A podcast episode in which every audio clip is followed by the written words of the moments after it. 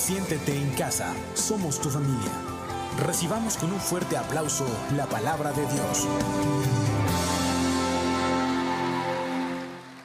Bueno, bueno, bueno, buenos días tengan todos los que estamos aquí presencial y los que nos ven por internet también reciban un abrazo y un saludo de nuestra parte.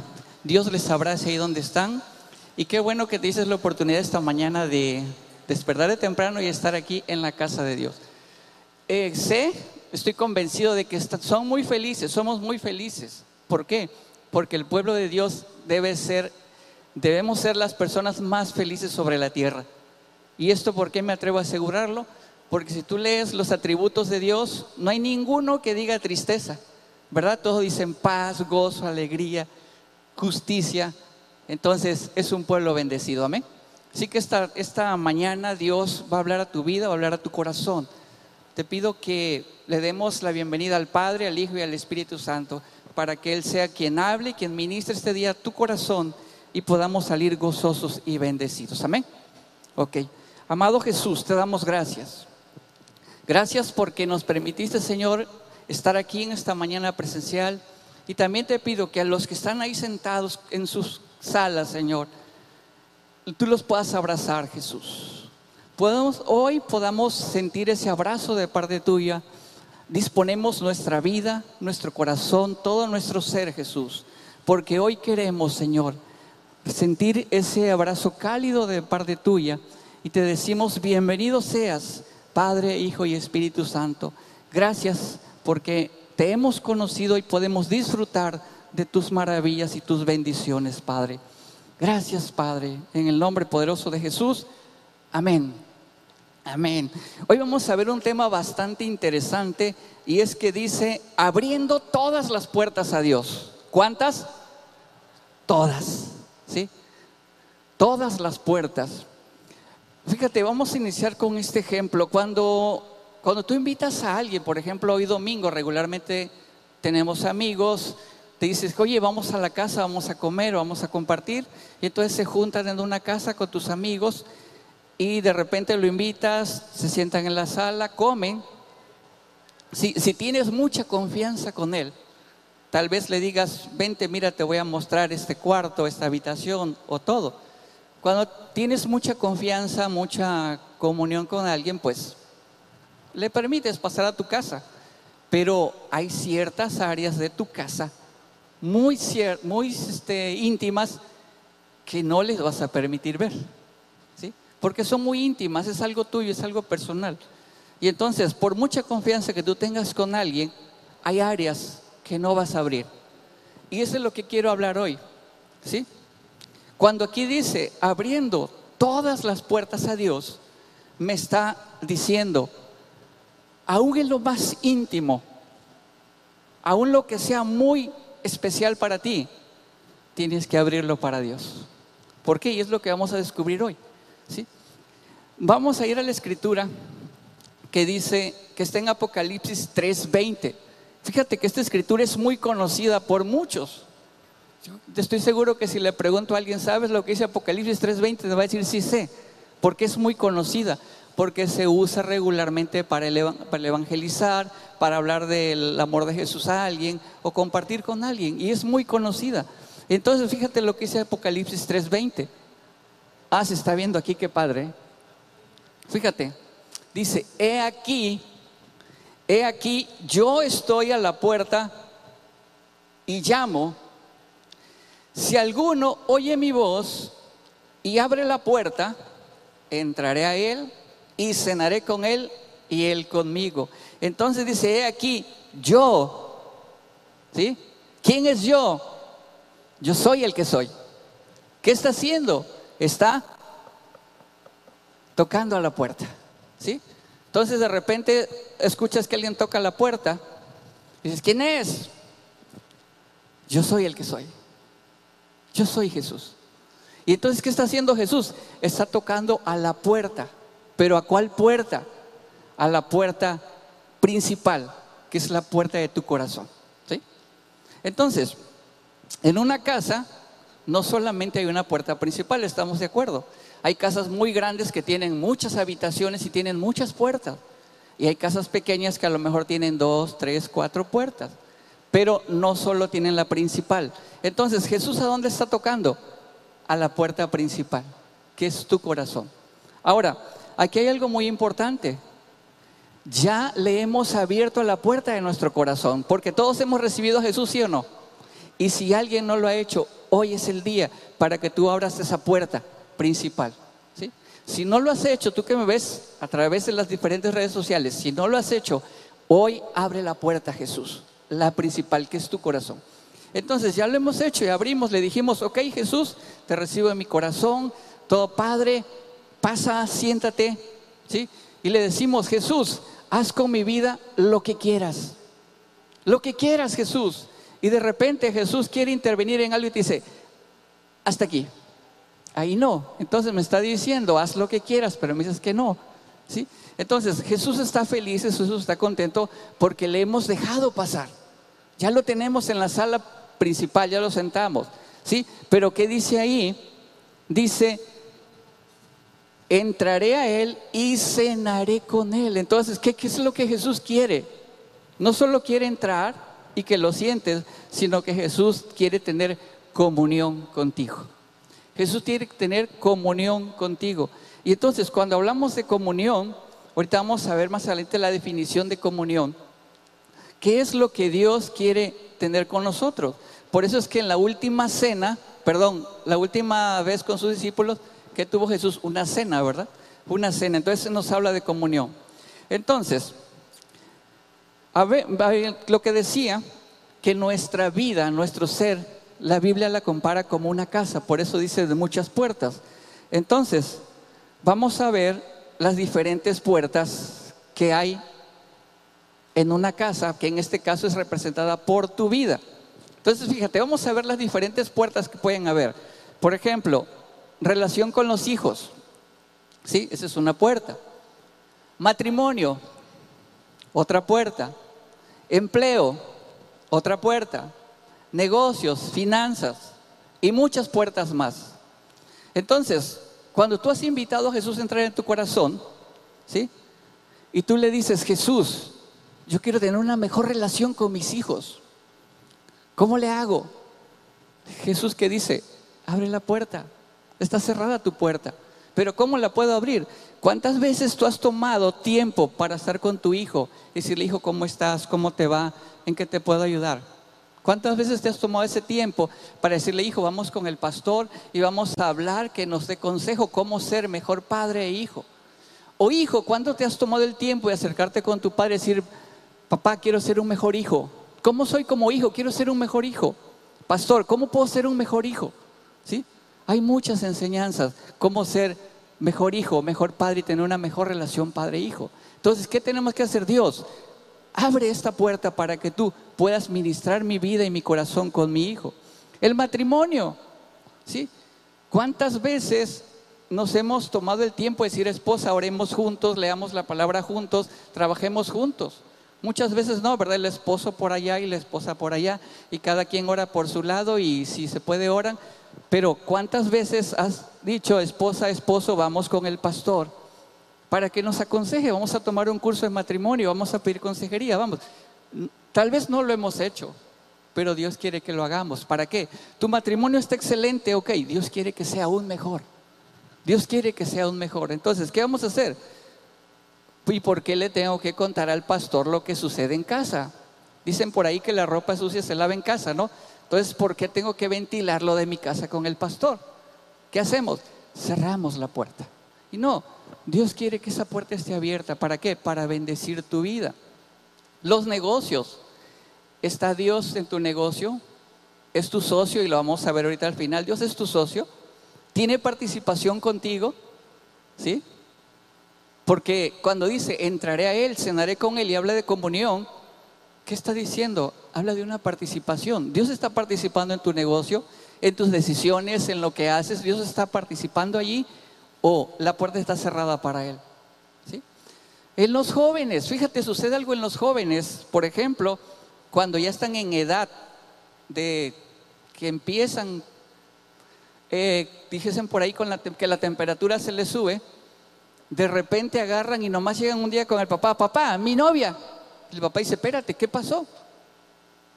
Ya decidió. O el pastor le dice, oye, chavo, ¿y, qué onda con la chica? O la chica y el chavo. Es mi novia, pastor. ¿Cómo? Y es mi novia. ¿Le preguntaste a Dios si era la persona correcta? Pues no, ¿sabes por qué muchas veces no le preguntamos a Dios? Porque de antemano ya sabemos que no es correcto. Porque de antemano, ya sabemos que el pastor va a decir que no. Entonces, de que me diga que no, mejor yo me aviento. ¿sí? Entonces, ¿estás tomando en cuenta a Dios para todas las decisiones de tu vida? ¿O solamente le dijiste, pasa y siéntate en la sala? Pero de aquí no pasas. Yo recuerdo una vez de una prédica que se llamaba Hasta aquí, no sé si alguien la recuerda. Hasta aquí.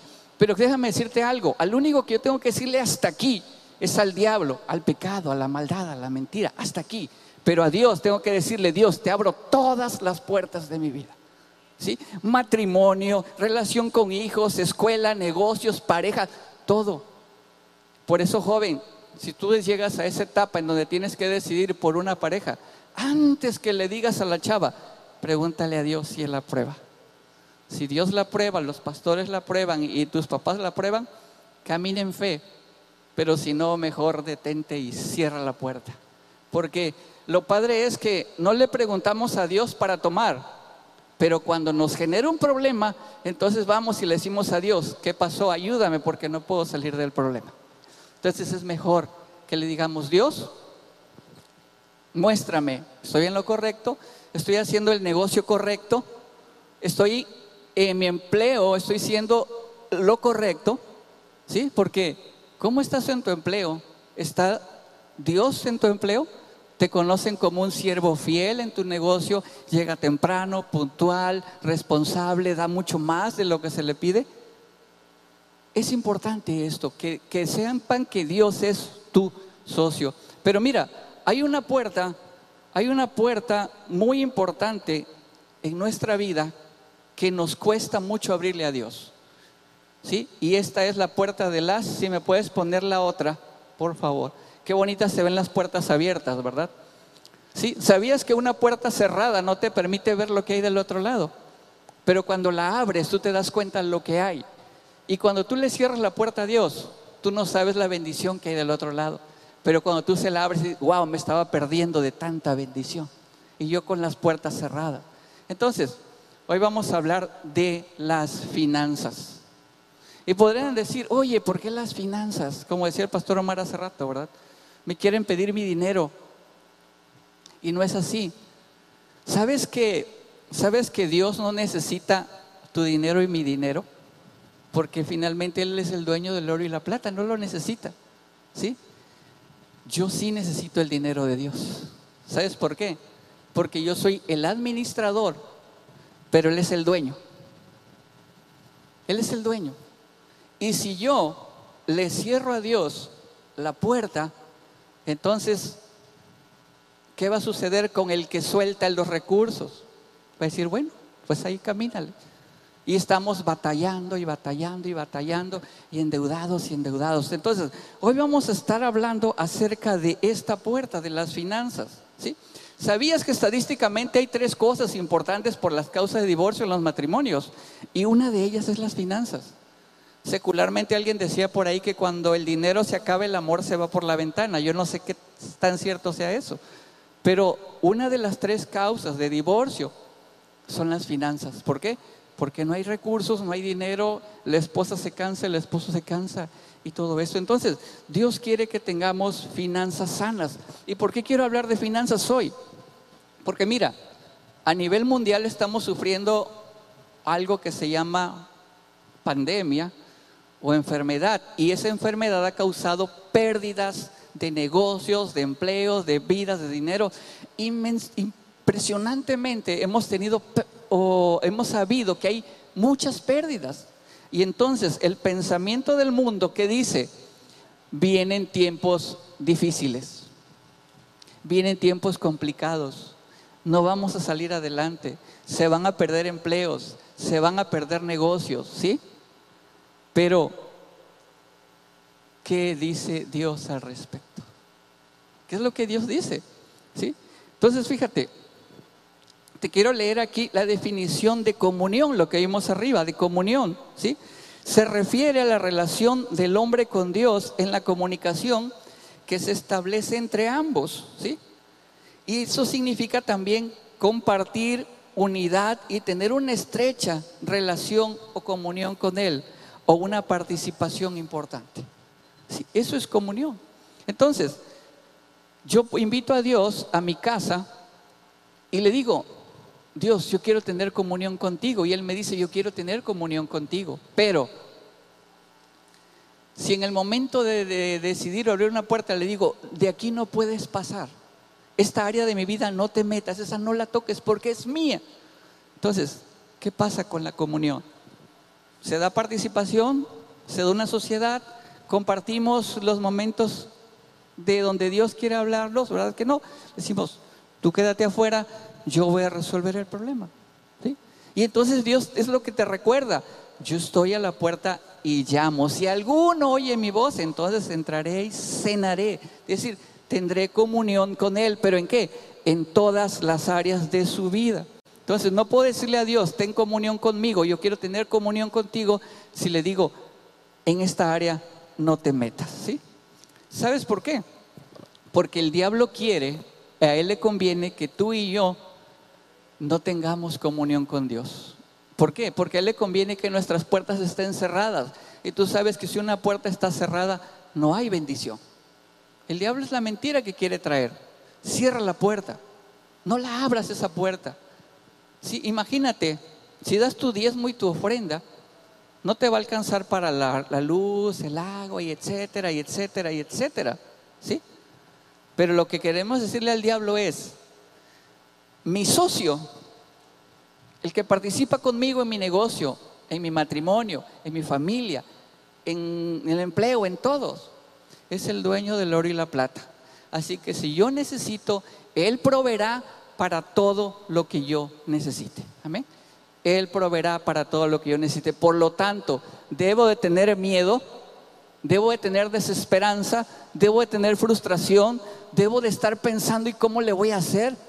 No, porque yo tengo una puerta abierta de par en par a decirle al Señor, mi vida es tu vida mis economías son tus economías, mis negocios son tus negocios y mi familia es tu familia. Y si tú le entregas a Dios todo esto, entonces Dios proveerá hasta que sobre y abunde sobre tu vida. Amén. Dale, paz, dale un aplauso al Señor. Dile gracias. Gracias porque un día tocaste a mi puerta.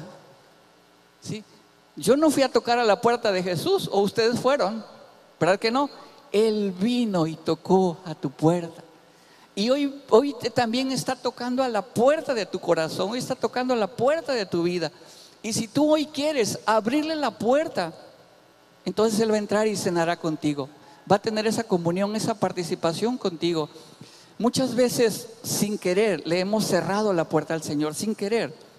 Fíjate lo que dice este Segunda de Crónicas 7:14. Segunda de Crónicos 7:14, me voy a ir un poquito rápido porque el tiempo ya se me está cortando. Fíjate lo que dice aquí, si se humillare mi pueblo, si se humillare mi pueblo sobre el cual mi nombre es invocado, y oraren y buscaren mi rostro, y se convirtieran en sus malos caminos, entonces yo oiré desde los cielos, perdonaré sus pecados y sanaré su tierra.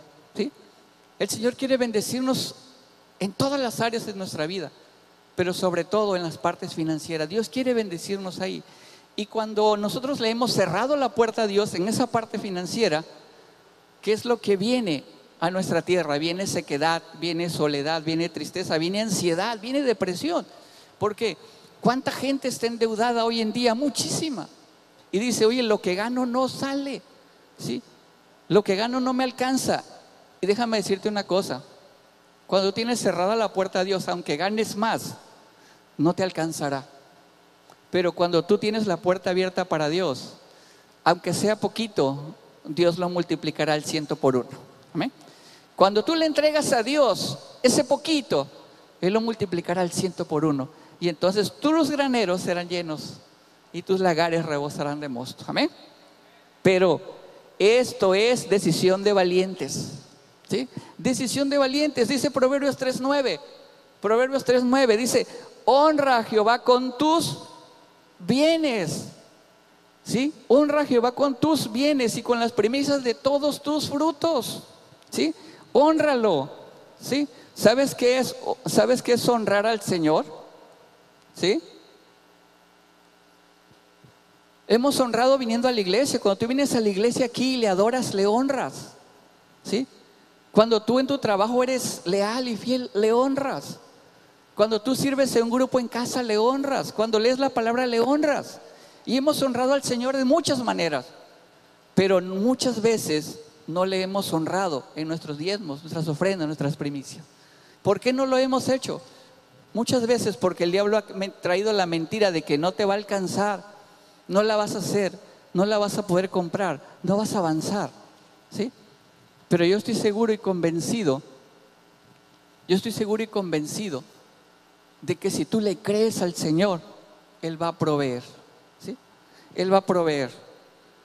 Por ejemplo, en nuestro caso, en, nuestro matrimonio, mi esposa se desespera, sí se desespera, porque dice, no tenemos una casa, no tenemos un carro, hay que hacer esto, hay que hacer aquello, yo estoy de acuerdo, pero yo le digo, hay muchas cosas que podemos hacer, de verdad hay muchas cosas, pero ¿y dónde está el milagro? ¿Dónde está la mano de Dios? Si tú eres paciente, fiel y le crees al Señor, Dios no te avergonzará. Dios proveerá en su tiempo lo que tú necesites. Amén. Lo que tú necesites. Por eso Malaquías 3:10, fíjate lo que dice.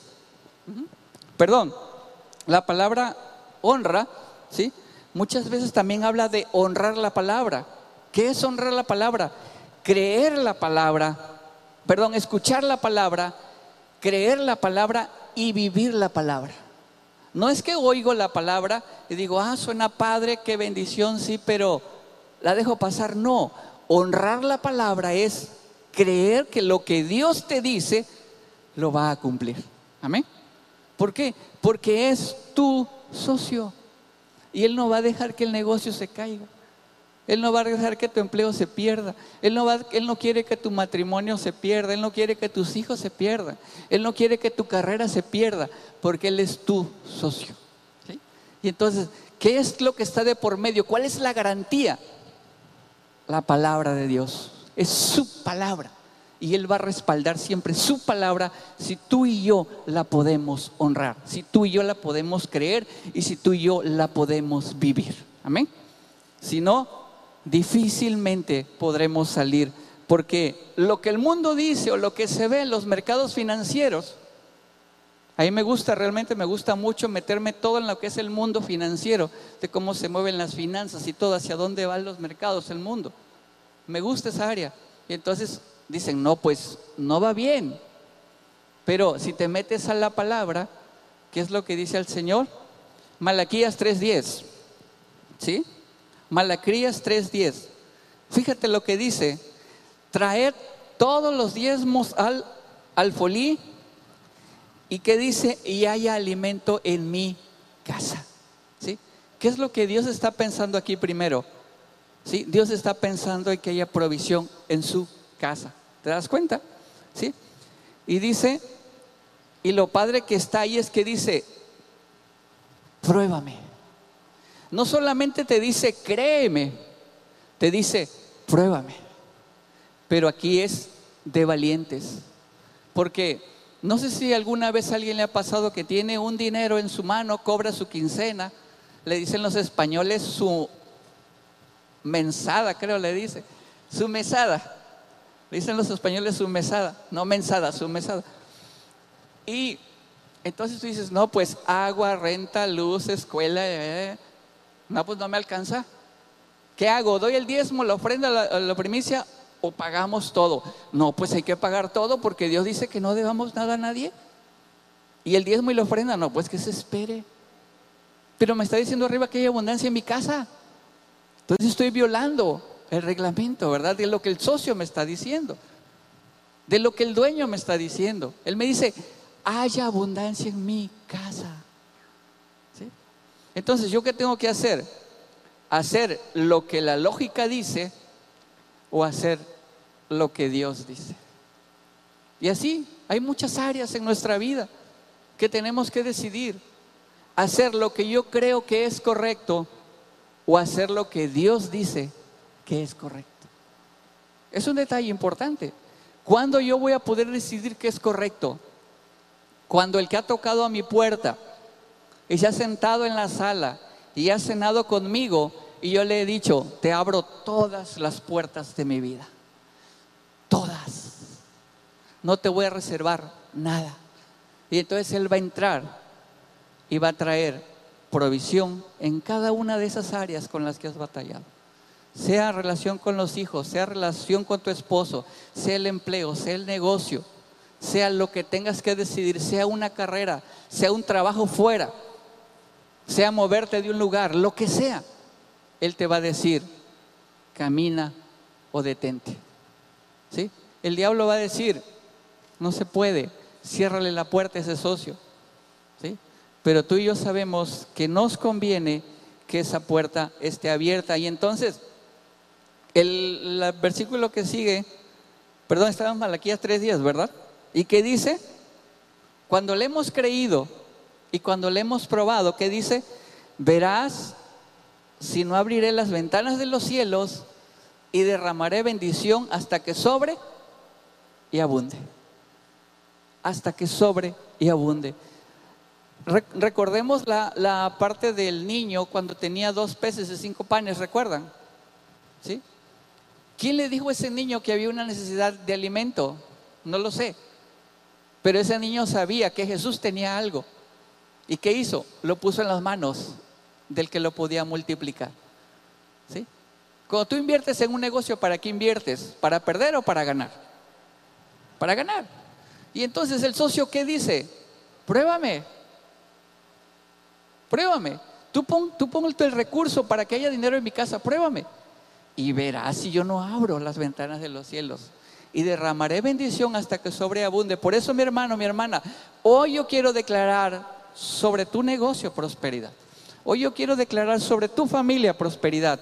Hoy yo quiero declarar sobre cada área de tu vida sanidad financiera en el nombre de Jesús. Amén. Proverbios 3:10 ¿qué dice? Proverbios 3:10 dice, tus graneros se llenarán con abundancia y tus lagares rebosarán de mosto. ¿Alguien de ustedes desea ser pobre? ¿Verdad que no? Todos deseamos ser prósperos. ¿Cuál es la clave? ¿Cuál es la clave del éxito? De que tú puedas abrirle la puerta financiera al Señor. No solamente la puerta principal, que es la de tu corazón, y Dios está feliz porque ya lo hicimos. Está feliz con eso, porque ya entró, pero dice, entré, me dejó aquí, solo me dio un vaso de agua y aquí estoy esperando. ¿Verdad que no? Invítalo a cenar, a que conozca todas las puertas de tu casa y entonces tus graneros se llenarán con abundancia y tus lagares rebosarán de mosto. Amén. Yo creo que Dios ha hablado tu vida, a tu corazón hoy. Y si hay alguna área de tu vida, de tu corazón, al equipo de alabanza, si puede pasar, por favor. Si hubiese alguna área de tu vida, de tu corazón, que no le has eh, abierto al Señor, que no le has podido entregar, Hoy yo te invito a que lo hagas. Hoy yo te invito a que lo hagas. Estamos viviendo, lamentablemente estamos viviendo tiempos tristes, difíciles, dolorosos, tiempos de pérdidas, de muchas cosas. Pero cuando venimos al Señor y nos abrazamos de Él, entonces Él viene y te abraza y te dice, hoy hay una nueva bendición para tu vida porque sus bendiciones nuevas son cada mañana. Ayer te bendijo, ¿sí o no? ¿Y hoy? ¿Y mañana? Porque sus bendiciones así son nuevas cada mañana. Así que esta mañana yo te voy a invitar a que te pongas sobre tus pies y así con una alabanza suave alabanza suave. Vamos a decirle al Señor que nos perdone, porque aunque le invitamos a entrar a nuestra casa, a nuestro corazón, muchas veces lo dejamos ahí en la sala. Y cuando Él quiso entrar a otra área, le dijimos, hasta aquí, Señor. De aquí no puedes pasar. Es mi esposa, es mi esposo, son mis hijos, es mi empleo, es mi relación, es mi dinero, es mi negocio. Y ahí no puedes pasar, Señor. Te invito a que cierres tus ojos y le digamos, Padre, gracias. Gracias porque te hemos conocido, pero te queremos conocer aún mayor íntimamente, Dios. Queremos tener una comunión plena contigo, Jesús. Y si hubiese alguna área de nuestra vida, alguna puerta de nuestro ser, alguna puerta que no hemos abierto, perdónanos porque queremos que nuestra tierra sea sana, Señor. Porque sé que tú oirás desde los cielos, perdonarás nuestras faltas y sanarás nuestra tierra, Señor. Yo hoy declaro prosperidad y bendición financiera sobre la vida de cada uno de tus hijos, Dios. Yo hoy declaro que somos familias prósperas, bendecidas, de gozo, y que no habrá pérdidas de empleos, ni de trabajos, ni de negocios, ni de familia. Porque es tu mano, Señor, la que está puesta como ese socio, como el que participa en esa comunión, esa intimidad, Señor. Porque es tu deseo que cada área de nuestra vida sea prosperada, que nuestra alma sea prosperada, Jesús. Porque tú has eh, preparado bendición, sabiduría y gozo para tomar decisiones que nos llevarán a prosperidad, Señor. No solamente prosperidad espiritual, física, sino una prosperidad financiera que en este tiempo, Señor, estaremos conociendo, disfrutando y el mundo sabrá que hay Dios en esta casa.